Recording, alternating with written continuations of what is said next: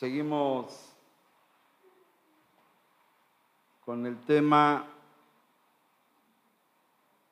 de las emociones.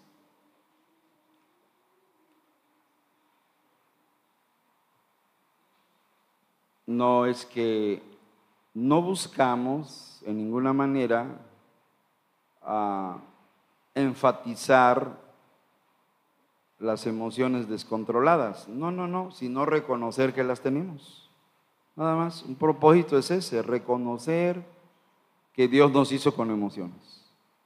Entenderlas y canalizarlas, orar incluso por nuestras lo que sentimos, pero en ninguna manera caer en un descontrol emocional. Eso nunca, hermanos.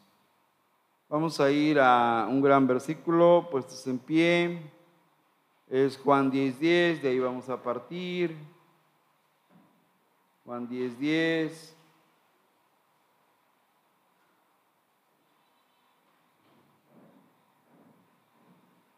En Juan 10:10 10 tenemos un contraste. La Biblia habla mucho de contrastes entre lo bueno y lo malo, el cielo y la tierra, lo mundano, lo cristiano, lo espiritual, lo carnal. Hay muchos, luz y tinieblas, verdad y mentira. Hay muchos contrastes en la Biblia y Dios usa mucho los contrastes para enseñarnos. Bien, vamos a leer Juan 10:10, 10, todos juntos. Dice, el, todos, el ladrón no viene sino para buscar y matar y destruir. Yo he venido para que tengan vida Palabra del Señor. Le pedimos a Dios que usted nos ayude, nuestro Padre, en que los textos bíblicos que vayamos leyendo puedan ser de ánimo, de fortaleza, de conocimiento tuyo, a fin de reconocer que todos tenemos emociones, todos sentimos emociones, pero con la ayuda del Espíritu Santo deben estar bajo control, Señor.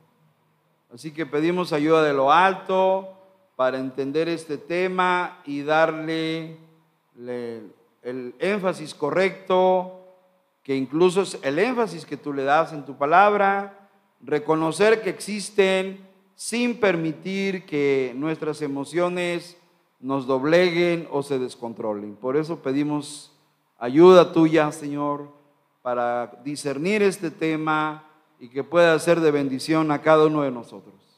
Pedimos dirección de lo alto en el nombre de Cristo. Amén. Nos sentamos, hermanos. Y bueno, a Juan 10:10 10, hay un contraste tremendo ahí, hermanos. Nos habla del enemigo de nuestras almas, sus, sus malos propósitos. ¿Ya los vieron, hermanos? Satanás, y no me gusta usar el nombre, por eso puse enemigo. El enemigo es un ladrón, no viene sino para hurtar, matar, matar en el griego dice degollar. Está hablando de ovejas el contexto. Matar, destruir. Y en cambio Jesucristo, ¿qué dice, hermanos? Así es. Una de las armas favoritas del enemigo es utilizar las emociones pecaminosas para atacar la vida espiritual del cristiano. Por eso el tema es nuestras emociones y la vida espiritual. El enemigo de nuestras almas sabe que somos emocionales, que tenemos emociones, que somos sensibles a ellas, y Él viene como un ladrón para hurtar, para robar. ¿Y qué es lo que roba? Nos roba el gozo, hermanos. Nos roba el gozo. Quita el gozo de Dios y pone tristeza, rencor y amargura. Eso es lo que hace. Aplicando este texto a las emociones. Además es un asesino de la comunión con Dios. No quiere que tengamos intimidad con Dios. Lo hizo con Adán y Eva. Adán y Eva caminaban muy bien. No sé cuánto tiempo, la Biblia no da. Pero pudieron haber ser muchos años. Hasta que los hizo caer. Con David en el palacio sucedió lo mismo. El rey David, victorioso, venció a Goliat, llegó a ser rey, muy feliz allá en la terraza del palacio, hasta que el enemigo vino y rompió su comunión con Dios por medio del pecado. Es un destructor porque dice que hurta, mata y destruye. ¿Ya lo vieron? Nos roba el gozo, hermanos. Asesina la comunión con Dios. No quiere que hablemos con Dios. No quiere que Dios nos hable en la Biblia por eso entorpece y corta o procura apartarnos de Biblia y de oración. Ya lo dije, lo hizo con Adán y Eva, con David y muchos otros que sucumbieron a sus tentaciones. Es un destructor de la unidad de las familias. Por eso dice que hurta, mata y destruye. Mete divisiones, pleitos, discusiones, destruye matrimonios por medio de las emociones destructivas. Un esposo ultra celoso, una esposa rencorosa, que ambos permiten que el enemigo dañe su relación y se genera desconfianza, temores, dureza para no perdonar. El enemigo trabaja hurtando, matando y destruyendo, hermanos. Es su plan, es su propósito.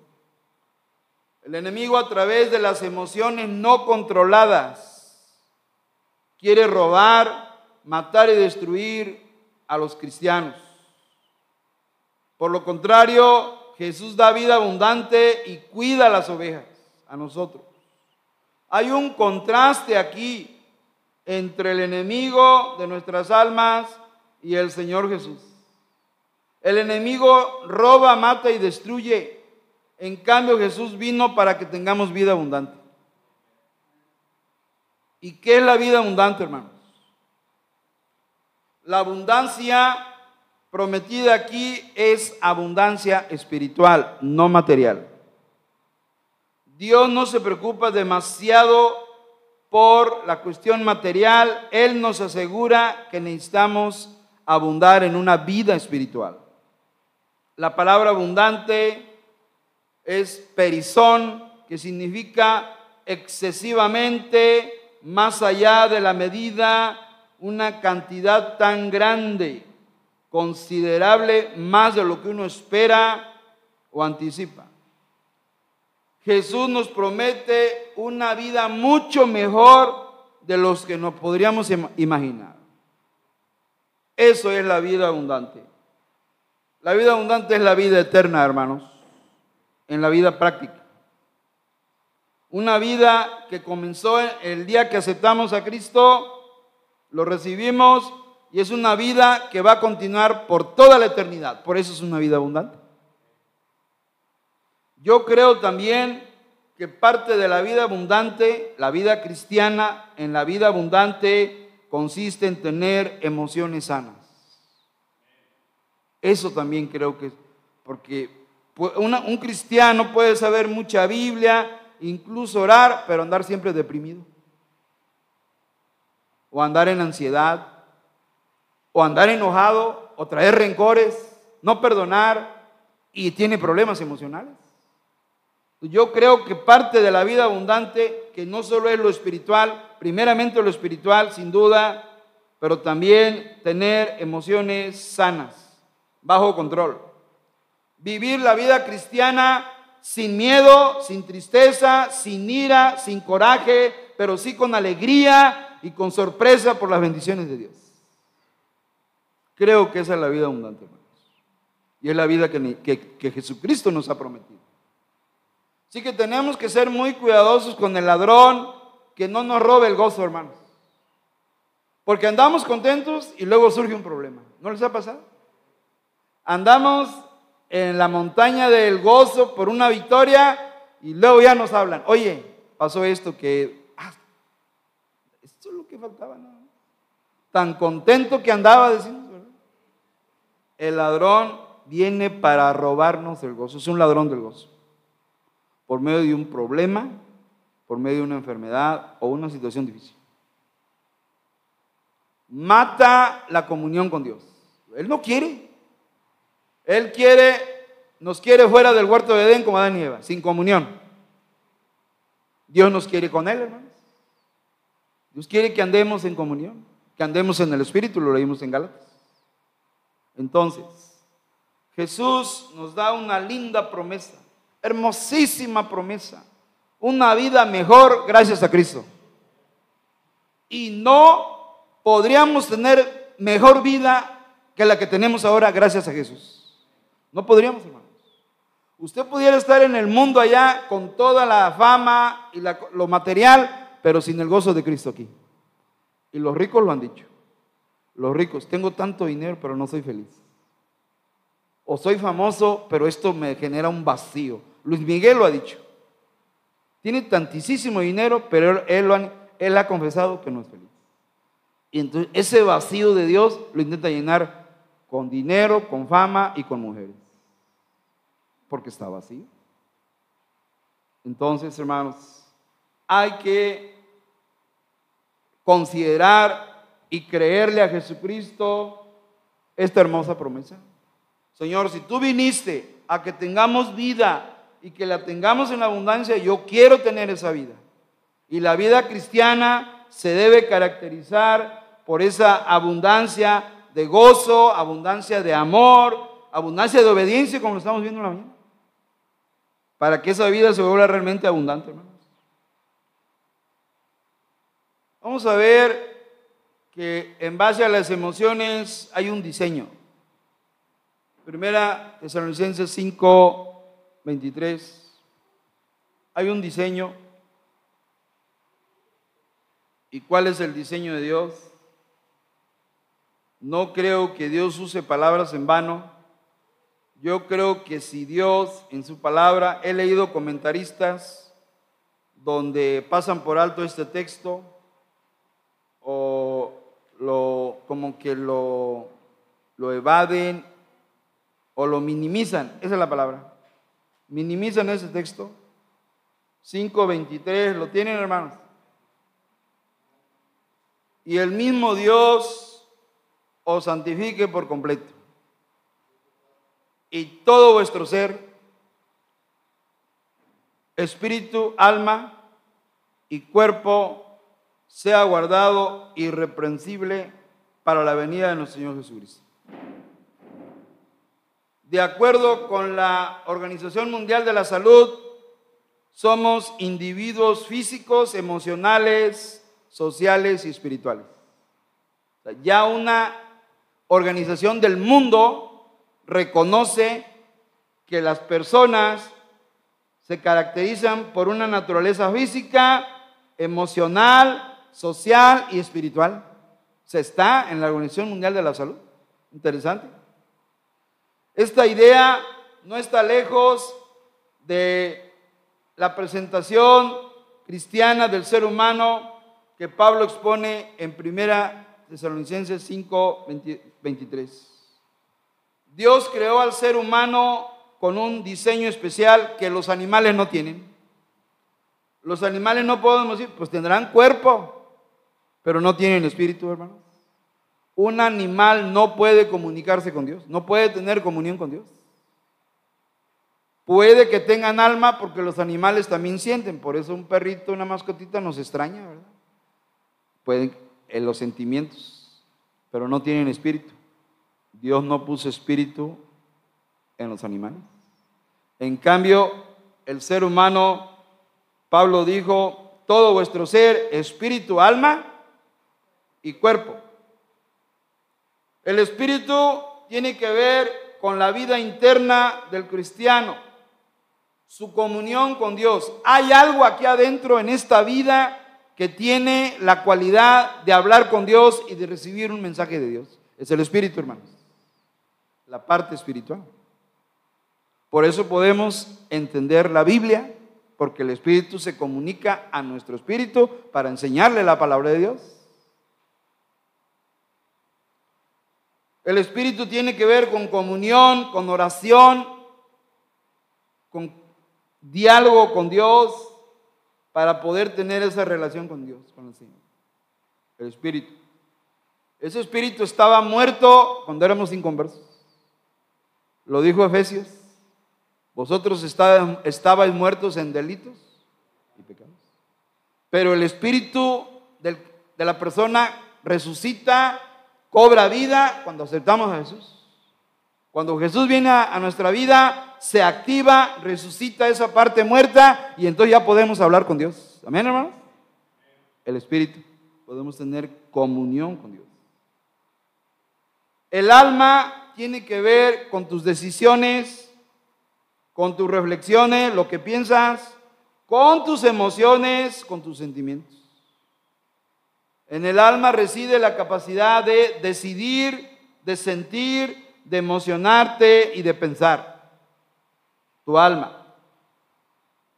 Y en el cuerpo tiene que ver con tu salud física y con el cuidado que le das al templo de Dios, porque nuestros cuerpos son templo del Espíritu Santo. Así que tenemos que reconocer esta, este diseño de Dios, cómo colocó dentro de nosotros este diseño divino cuando Dios hizo a Adán y Eva, sobre todo Adán primeramente, del polvo de la tierra. Somos administradores de Dios, lo dice la Biblia, y daremos cuenta de cómo manejamos nuestra vida física, espiritual y emocional, hermanos. Nuestras decisiones, nuestras emociones y también la salud corporal, porque debemos cuidar el cuerpo, porque es templo del Espíritu Santo. O sea, no podemos decir, no, ah, que me importa mal, a mí no me importa curarme ni sanarme. No, hermano, porque estás hablando del templo del Espíritu Santo. Es importante la salud del cuerpo también. No podemos negar una importancia a la salud del cuerpo. De hecho, miren lo que dice 2 Corintios 5:10. Es como una advertencia de lo que, nos, de lo que viene, hermano. 2 Corintios 5:10, ¿qué dice? ¿Alguien?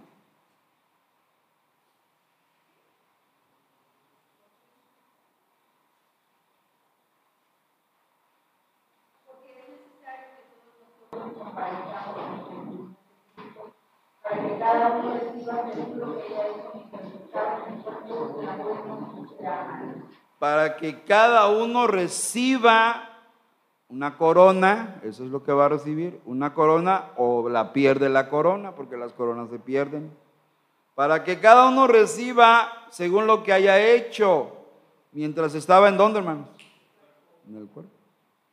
El cuerpo es una casa, hermanos, amén.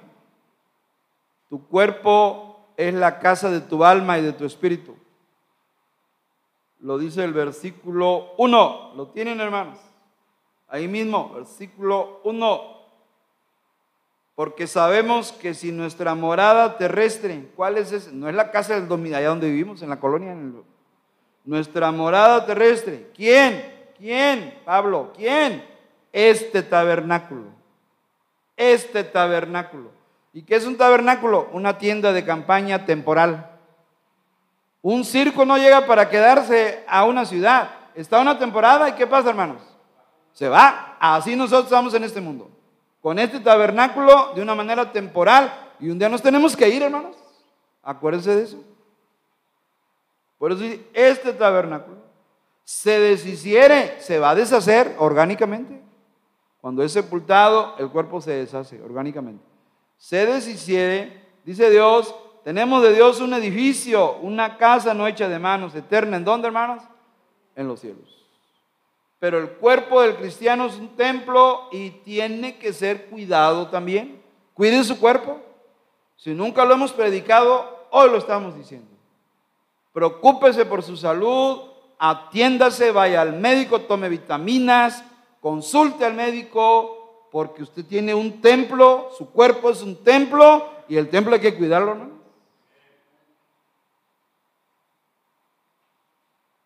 Ese es el diseño de Dios, cuerpo, alma y espíritu. Nos vamos al discernimiento.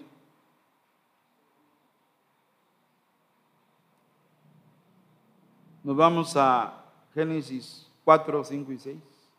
Algo pasó allí que este señor no tuvo discernimiento. Algo pasó allí con las emociones de este sujeto llamado Caín. Este hombrecillo aquí, este hermanito nada agradable. ¿Apa hermanito, hermanos? Ah, tener un hermano así, ay, peligro. Vea, vea. Lo tiene Génesis 4.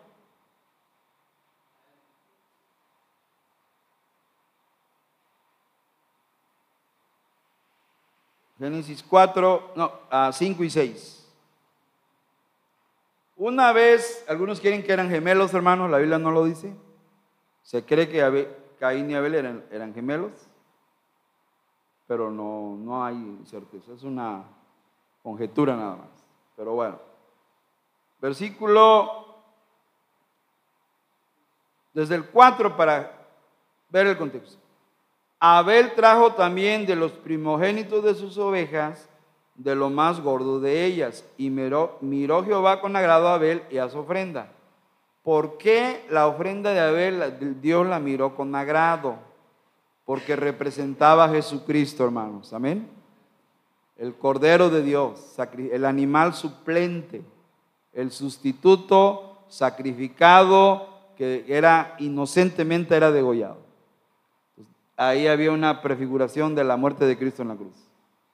Verso 5, pero no miró con agrado a Caín y a la ofrenda suya. Él trajo vegetales del campo. Y ahí está el problema con esas frases. Vean. Y se ensañó Caín, ¿qué? En gran manera y decayó su semblante. Entonces Jehová dijo a Caín, Dios le habló, ¿por qué te has ensañado y por qué ha decaído tu semblante? Y el verso 7, Dios le sigue hablando, si bien hicieres, no serás enaltecido, y si no hicieres bien, el pecado está a la puerta. Con todo esto, a ti será su deseo y tú te enseñarás de él. Caín tenía que discernir lo que estaba sintiendo, sus emociones. ¿Qué dice la Biblia que tenía aquí? Mucho rencor, mucha amargura. Porque dice, se ensañó Caín en gran manera. Uno lo lee en Reina Valera, pastor, no le entiendo. ¿Qué es eso de que se ensañó? Vámonos al diccionario. Caín fue el primero con luchar con las emociones destructivas. Ensañarse del latín insania significa irritarse o enfurecerse. Causar el mayor daño y dolor posibles a quien no está en condiciones de defenderse. Eso significa ensañarse. Traer un coraje una irritabilidad en contra de alguien y abusar con crueldad de esa persona. Así que Caín lo controló la furia, el coraje, porque su ofrenda no fue aceptada y la de su hermano sí. Envidia, ¿qué problema? Envidia, irritación, furia. Ese fue el problema de Caín. Caín tenía que discernir lo que estaba sintiendo pero no tuvo la capacidad. Dios intervino como un consejero. Dios le habla en, ese momento, en, esa época prediluviana, de pos de la caída, era después de la caída. Dios todavía hablaba a los hombres y le habló Dios. ¿Ya lo vieron le habló Dios? Dios, por eso dice Isaías 9:6, admirable consejero, Padre fuerte, eh, príncipe de paz. Dios es un consejero y Dios le habló. Dios quiso aconsejar a Caín, pero Caín estaba lleno de amargura, coraje, porque su ofrenda se la despreciaron. Frustración, lo vimos hace ocho días. Frustración, tristeza y enojo. Por eso dice la Biblia, se ensañó, lea usted, se enfureció Caín en gran manera. Y decayó su semblante, se le escurrió la cara, se le veía el enojo en la cara. Furibundo. Ese es el problema. Y no pudo discernir sus emociones. Y es el mismo problema de nosotros cuando no sabemos discernir cuál es la emoción que me está afectando. Si es miedo, si es la ira, si es el rencor, el coraje, uno tiene que saber discernir. Dios interesó en Caín y le dio consejos. Versículo 6. Entonces Jehová Dios dijo a Caín, Dios le habla desde el cielo, Dios le habla, ¿por qué te has enfurecido? Es lo que le dijo. ¿Por qué te has irritado? ¿Y por qué ha decaído tu semblante? Eso habla de tristeza.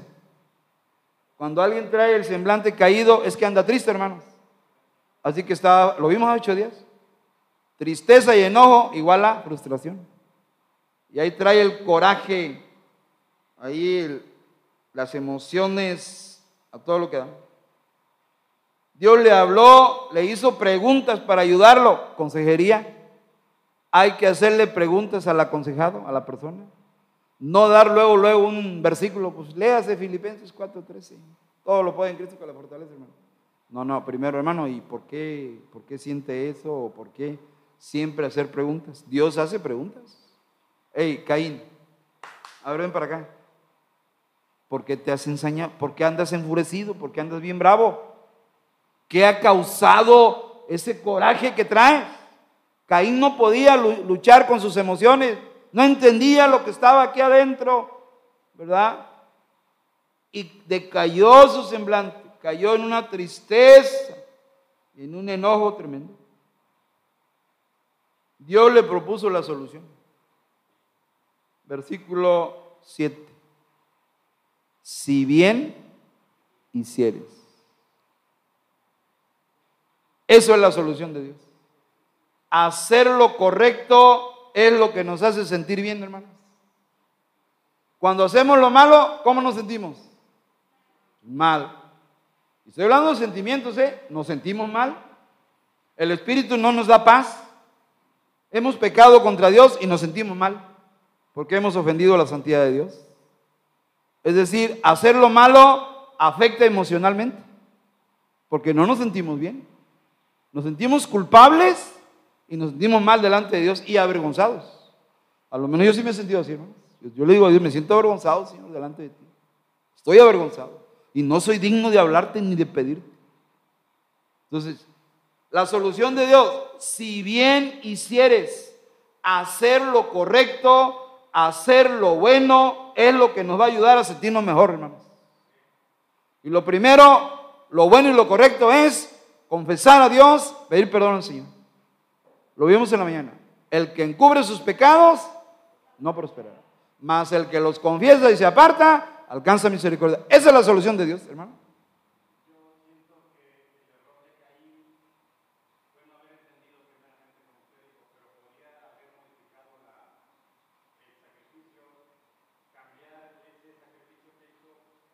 Sí. Ok. Gracias, hermano. Sí, sí, definitivo. Sí, Dios, es un Dios de oportunidades. Dios, pues de hecho aquí Dios le dio la oportunidad. ¿Sí lo están viendo? Le dijo, a ver, Caín, ah, ¿por qué te has enseñado? Pregunta. Hay que interrogar a la persona como consejero. ¿Por qué te has enseñado? O sea, ¿por qué andas bravo? ¿Por qué andas con mucho coraje? ¿Y por qué ha decaído tu semblante? ¿Por qué perdiste el gozo? ¿Perdió el gozo? Y le digo, ¿qué no sabes que si haces lo bueno te vas a sentir bien? ¿De acuerdo? Aquí se ve a Caín como el primer religioso de la Biblia, hermanos. ¿Por qué Caín es el primer religioso? Porque él ofreció, él presentó una ofrenda conforme a su idea. No dudo que Adán los instruyó a los niños, a los hijos. A ver Caín, a ver Abel, vengan acá. Dios quiere que presentemos un animal inocente que muera porque va a representar a nuestro Mesías que va a venir dentro de tres, cuatro mil años desde Adán hasta hasta que vino Cristo. Por lo menos dos mil años. El año 5783 es el año judío ahorita, acaba de cambiar de calendario y dicen que es desde la creación, desde Génesis 1. Desde ahí se empezó a contar. Ellos traen la cuenta. Ya va llegando a seis mil hermanos. El número 6 número de hombre. Y la bestia trae 6666. No sé si 5783, ¿cuántos años le faltan para el 6000 hermanos? Piense. Lo dejo tareas matemática bíblica. Pero bueno, la solución se la dio Dios a Caín. Haz lo bueno, Caín. El problema tuyo, te sientes mal porque hiciste lo malo. Trajiste una ofrenda que yo no he pedido. Sin derramamiento de sangre no hay remisión de pecado. Abel dijo, yo soy un pecador, Señor. Y como pecador te presento mi ofrenda, mi sustituto. Imponían las manos en el animal, lo degollaban y la sangre era ofrecida a Dios. En un altar de piedras, acuérdense de los altares. Sin embargo, el religioso de Caín dijo, nada, eso de yo a estar ahí embarrándome las manos de ahí, de un animal ahí, de sangre. Y, no, además huele muy, no, voy a tener unas calabazas, unas sandías, y eso lo voy a ofrecer a Dios. Y dijo Dios, ah, no. No es lo que tú digas, es lo que Dios diga. La salvación es por medio de la sangre de Jesucristo que murió en la cruz por nosotros. No es como digan las sectas, que es por obras, que es por guardar la ley el sábado, por hablar en lenguas, por el bautismo falso del Espíritu. No es como las sectas digan, hermanos. Es como dice Dios en su palabra, por medio de Jesucristo. Las religiones han inventado los métodos para, hacer, para la salvación. Le agregan a la salvación, la mezclan con obras y, y cosas religiosas, experiencias religiosas, no por la fe en Jesucristo. Así que Caín es el primer religioso y es el primer aconsejado en la Biblia. Y Dios como consejero le dijo, haz lo bueno, Caín, te sientes mal porque desobedeciste las instrucciones. No me traigas una ofrenda que no me complace. Por eso no la miré con agrado. Porque tú estás trayendo una ofrenda fruto de tus obras y no de una fe arrepentida. Abel presentó una fe con arrepentimiento. Soy un pecador y aquí está mi sustituto. Eso decía el judío en el tabernáculo, ¿sí o no? El judío llegaba,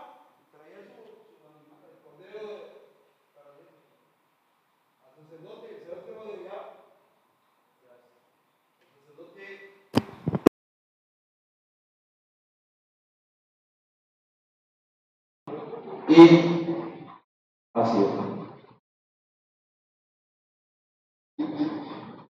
Hacer lo malo nos hace sentir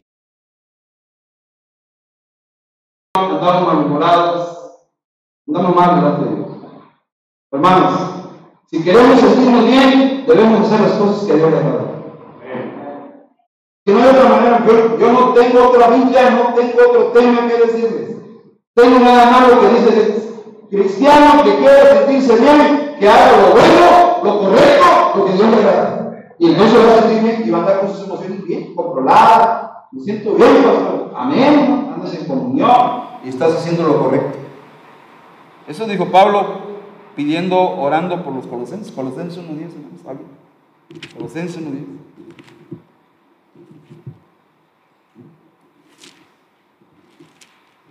Colosenses 1.10.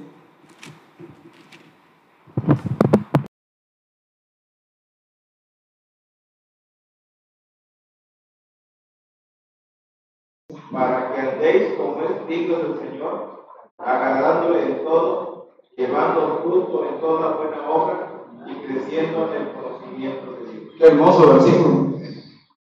Qué hermoso texto. De memoria, hermanos, ahí está. Leo como 20 versículos que les dio de memoria. Este está, este me gustaría oírlo de sus labios. Para que andéis como que, hermanos, como el mundo. No, no dice como el mundo. Dice, como es digno de quién? Digno es el Señor. Cantamos en la mañana, bien bonito. Para que andéis como es digno del Señor, agradándole qué? En todo. Llevando fruto en toda buena obra y creciendo en el conocimiento de Dios. Bendito sea el Señor. Esto es lo que Dios quiere de nuestras vidas, hermanos. Agradándole en todo. Cuando hacemos lo bueno y lo correcto, nos vamos a sentir bien. El pecado, la desobediencia, nos van a afectar las emociones, hermano. Y te vas a sentir como Caín.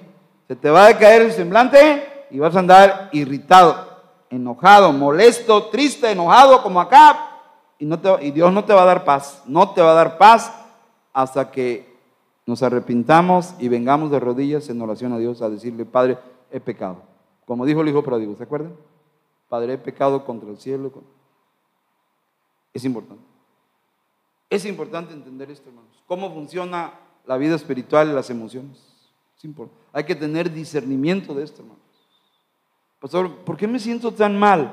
A ver, hermano, vamos a platicar. Bueno, a ver, ¿qué, ha pasado con tu vida? Cuéntame. Y ya, no, pues mire, que... Ahora, si se siente culpable después de haber confesado todo lo confesable, ah, entonces ya no, es el Espíritu haciéndole culpable. El enemigo también nos, carga la mano con la culpa. ¿eh? Hay que tener cuidado con eso. Hay que discernir eso. Cuidado con la falsa culpabilidad del enemigo, hermanos. Hay una tristeza que Dios produce para arrepentimiento. Lo dice 2 Corintios. Y hay una tristeza del mundo, dice. Hay dos tipos de tristeza. Allá están 2 Corintios 2. Cuidar quién me está produciendo la tristeza. ¿Sí lo saben eso, verdad? ¿Sí o no? A ver, vámonos allá. Segunda Corintios. Otra emoción, la tristeza. Acuérdense de Matías, que es un ah, acrónimo para las seis emociones. Ahí está Mati. Mati está aquí, nos ayuda. ¿Verdad, Mati?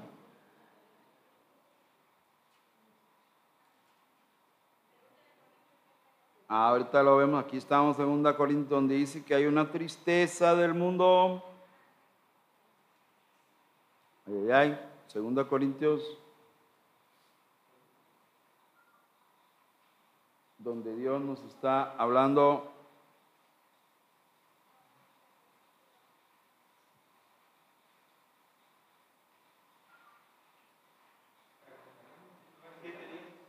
¿Siete, diez? Gracias, hermano. Sí, tiene razón. Siete del nueve y diez. ¿Cómo ahí habla de emociones? ¿Son emociones o no, hermanos? La tristeza es una de las emociones, seis, seis emociones básicas. Segunda Corintios 7, 9 y 10. Ahora me gozo. Ahí está la alegría de Pablo, la alegría espiritual. No porque hayáis sido contristados, sino porque fuisteis contristados para arrepentimiento. Porque habéis sido contristados según Dios para que ninguna pérdida padecieseis por nuestra parte. Porque la tristeza que es según Dios, ¿qué produce, hermanos? Pasó orando triste. Ah, es que a lo mejor Dios algo, algo que, que no es correcto y necesitas arrepentirte. Dios usa la emoción de la tristeza para llevarnos, conducirnos a arrepentimiento. ¿Cómo se sintió el hijo pródigo cuando se alejó del padre y malgastó su dinero? Pues triste. Dijo, no, esto no me lleva a nada bueno, ya sé lo que haré. Volviendo en sí, iré a mi padre, me levantaré, iré a mi padre. O sea, arrepentido.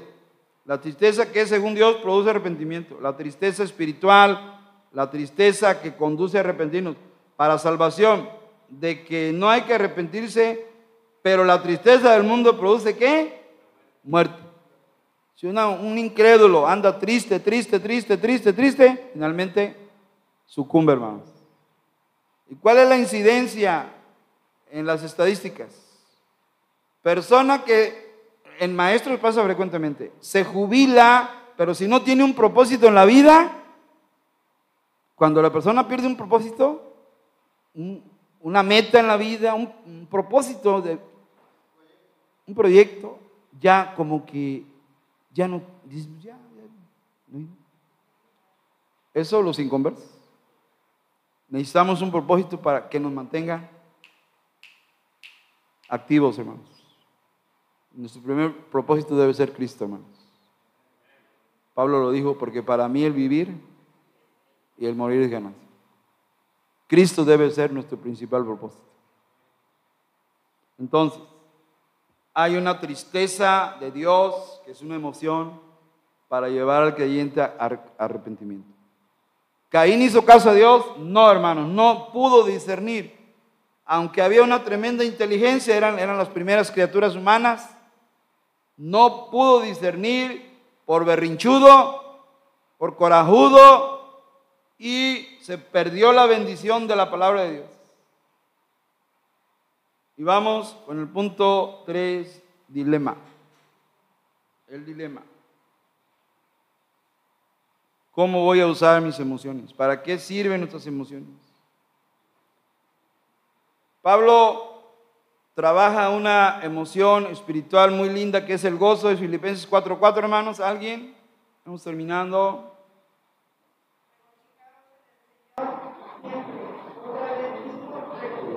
Ahí. Dos veces. Doble gozo. Es la única epístola donde se habla mucho, más que otras, del gozo. El gozo cristiano. A Dios le interesa que nos sintamos bien, hermanos. Amén. A ver, te lo digo personal. Hermano, Dios quiere que te sientas bien. Eso dice Dios. Entonces, ¿por qué nos dice regocijados? ¿Para qué regocijarse? ¿Para sentirnos bien o mal? Bien. O sea, que tus emociones estén dirigidas por las emociones, las buenas, la alegría, el gozo. Regocijados en el Señor. Otra vez dice, dice Pablo, se lo voy a repetir, dijo. Regocíjense. No lo entendí, hermano. otra vez dos veces. Y cuando Dios dice dos veces, para que quede claro, que te sientas bien, que aprendas a vivir la vida cristiana con tus emociones sanas. Y aquí es lo que quiere Dios. Caín no entendió yo le digo, algo bueno, ahí. Ya te vi que le quieres dar jaque mate a tu hermano. Traes deseos homicidas, arrepiéntete y algo bueno. ¿Y caí qué? No le hizo caso. No, no aceptó los consejos del mejor consejero del mundo. Es Dios el mejor consejero. Ignoró a Dios, evadió a Dios, huyó de Dios, de la presencia de Dios. Pero se dice que anduvo errando, se ha leído el capítulo 4, A mí ese es el que me hago, yo sé lo que hago. Y mató a, Caín y anduvo errando, huyendo. Porque la culpa produce evasión de la realidad. Se escapó de ahí, se fue para, para no sentirse culpable. Es importante entender las funciones que tienen las emociones en la vida diaria.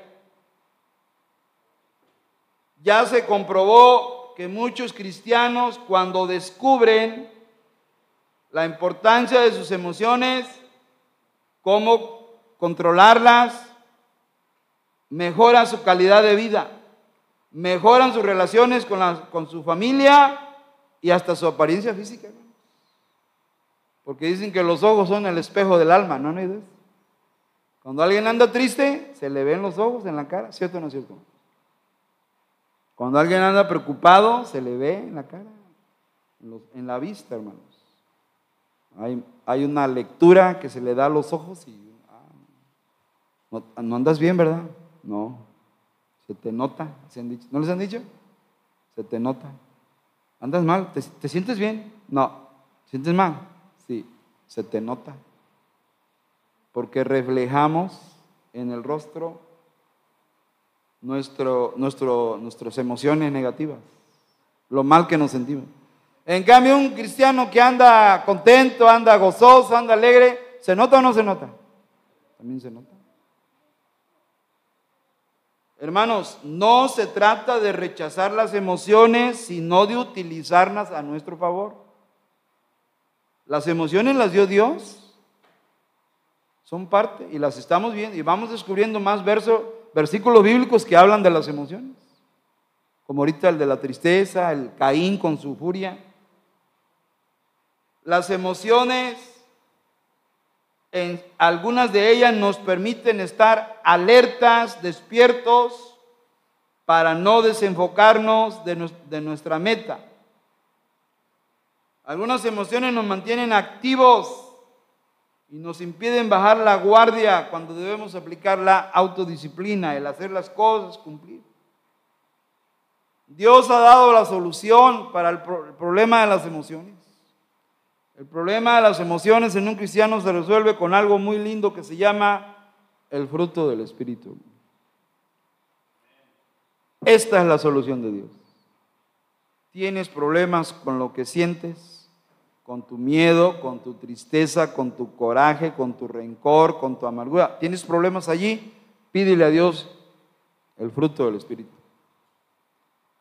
Esa es la solución de Dios. Dios ya dio la solución, Dios nos conoce. Sabe que nos enojamos, sabe que tenemos rencor, sabe que no perdonamos, que tenemos amargura, que tenemos miedo, que tenemos tristeza. Dios lo sabe. Dice Dios, piden la ayuda del Espíritu Santo. Llenura del Espíritu. El fruto del Espíritu. Gálatas 5. Y aquí terminamos, hermanos. 5, 22 y 23 más el fruto del Espíritu. Este fruto son cualidades de carácter, son virtudes, son valores, valores, virtudes, eso es lo que son. El fruto del Espíritu. ¿Y se ven ahí las emociones? Amor, amor no es una emoción, amor es una acción de beneficio a la persona que se ama. Pero el gozo, si lo es, es la alegría espiritual cristiana. La paz, un sentimiento que Dios da. La paciencia es la capacidad de esperar hasta que sea el momento indicado. Benignidad es un valor, es una, una actitud de mostrar ser benignos con alguien. Bondad, igual, es hermana de la benignidad, bondadosa, viene de, lo bueno, la bondad viene de lo bueno. Fe, indiscutible, la fe es la certeza de lo que se espera.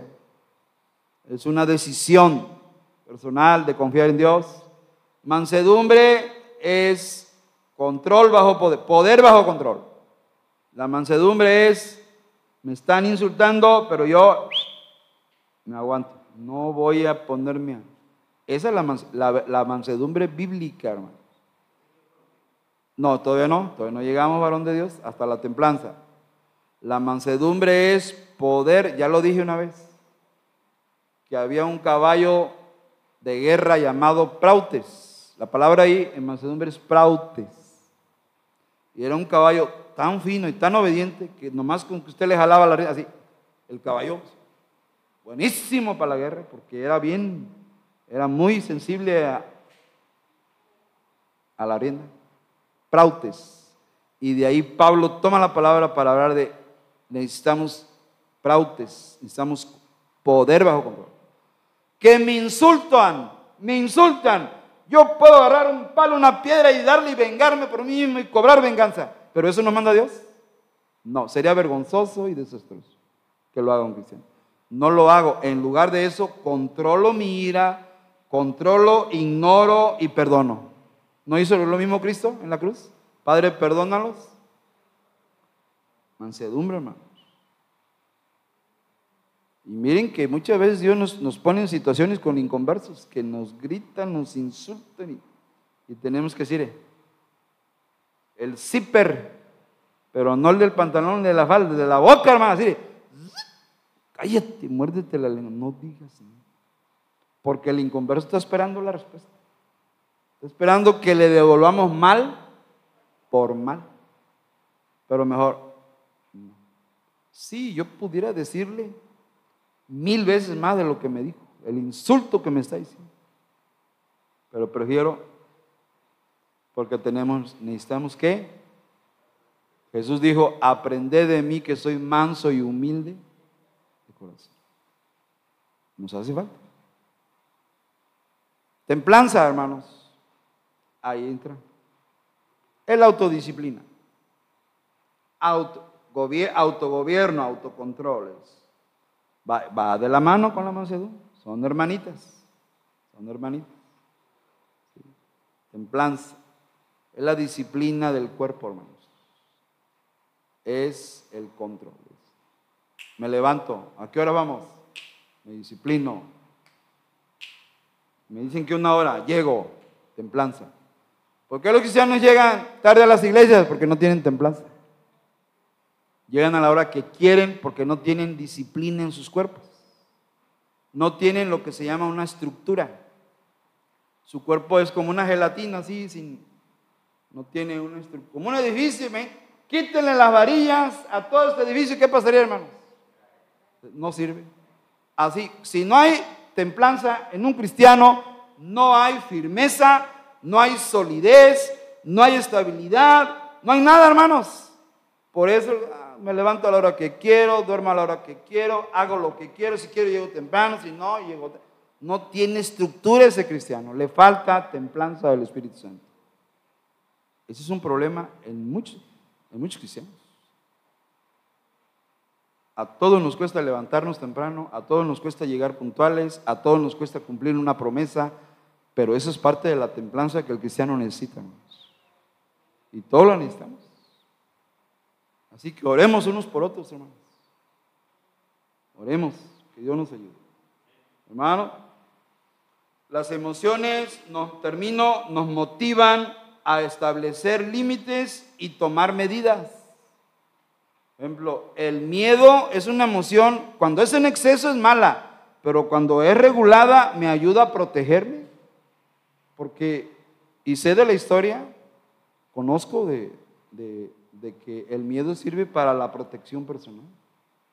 Una cosa es que no debemos andar peleando con la gente, pero otra cosa es que venga un, un asaltante y me quiera, a ver, espérate, no, no, no, porque está el derecho a la defensa propia, ¿no? ¿Cierto o no? Sí, yo no voy a andar de buscabullas, buscapleitos.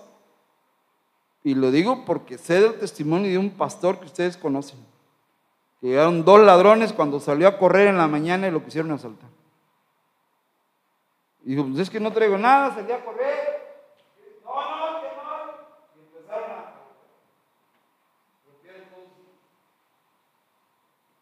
Me está oyendo probablemente, me está viendo. Y contó que hacía a un lado de la banqueta había un palo. Gracias a Dios por ese palo. Y agarró, dijo, ahora sí, salieron huyendo. O sea, el derecho a la legítima defensa. Pero ya todo sangrado aquí, todo de los golpes. Una prueba muy dura para un siervo de Dios, hermanos. Una prueba muy dura. Sí, voy a mostrar mansedumbre. Hay un nivel pero también está el hermano abogado el derecho a la defensa propia. ¿Cierto o no es cierto, hermanos? Es un derecho establecido en la Constitución. La legítima defensa. No andar de, peleonero. Como ya se saben, es que me viene a la mente aquel chiste de, de un señor que tenía un terreno y la gente atravesaba por el terreno se cruzaba. ya, ya, ya, ya. A ver, el próximo que se atreva a cruzar por mi terreno se va a enfrentar conmigo, dijo. Y ya, y ya está. Cuando se mete una persona en su terreno y sale el dueño, hey, ¿a dónde va? No, señor, este es mi terreno, yo no permito que pasen por mi terreno. Así que ahorita nos vamos a salir a golpes. Defiéndese como pueda, dijo. Dijo el Señor. ¿eh? Y le contestó el otro, ok, pero déjeme decir algo. Yo soy un cristiano y, yo antes de, pelear, yo oro a mi Señor. Así que permítame, dijo. Señor, tú sabes que fui boxeador, rompí como 50 narices, 30 huesos, noqué como 60, Señor. Dijo, ya, ya, ya, no, no, pásele, pásele, pásele. Un chiste viejo por ahí que me acuerdo. Pero hermanos, las emociones nos ayudan a sobrevivir, hermanos. Cuando, cuando cae un rayo, ¿cómo reaccionamos? ¿Miedo o no miedo? Sí, hermano, Señor, perdón, Señor. Hemos, hemos ofendido tu santidad, Señor. Perdón. El miedo nos, también nos protege, hermanos las, emociones nos ayudan a tomar decisiones, nos permiten comprender a los demás. Como te sientes tú, así se han sentido otros hermanos, o tu, esposa, o tus hijos también. Oye, me siento triste. Ah, yo también, así me he sentido. O sea, puede haber afinidad. Ah, entonces me entiendes porque yo me he sentido así. Nos ayudan a comprender a los demás. Hermanos, el fruto del Espíritu es la solución de Dios para tener buenas emociones. Amén, hermanos. Vamos a orar. Hermano Oscar, una oración, por favor. Oremos. Señor, es usted maravilloso, grandioso, eterno. Gracias, Señor, por tu palabra. Gracias por tu siervo que le da sabiduría y inteligencia. Para, Señor, exponer tu palabra de una manera fácil y sencilla. Si no lo entendemos, no sé qué pasa en mentes y nuestros corazones. Debemos de aún ahí, con Él, conocer, pedir sabiduría. Gracias, Señor, por estos sentimientos que nos ha permitido para discernir también, Señor, de lo, de lo que es el mundo y de lo que es eso espiritual. Señor, la lucha siempre está constante y persistente entre la carne y el espíritu. Pedimos ahora, Señor, que sea siempre conforme a su voluntad, que podamos tener, Señor, a usted siempre en nuestra mente y en nuestro corazón. Que podamos tomarnos de su mano y seguir su palabra, seguir siendo siervos, siervos, útiles, aún cuando no podamos hacer más cosas. Señor, ayúdanos. Señor, usted sea glorificado en Cristo Jesús. Amén.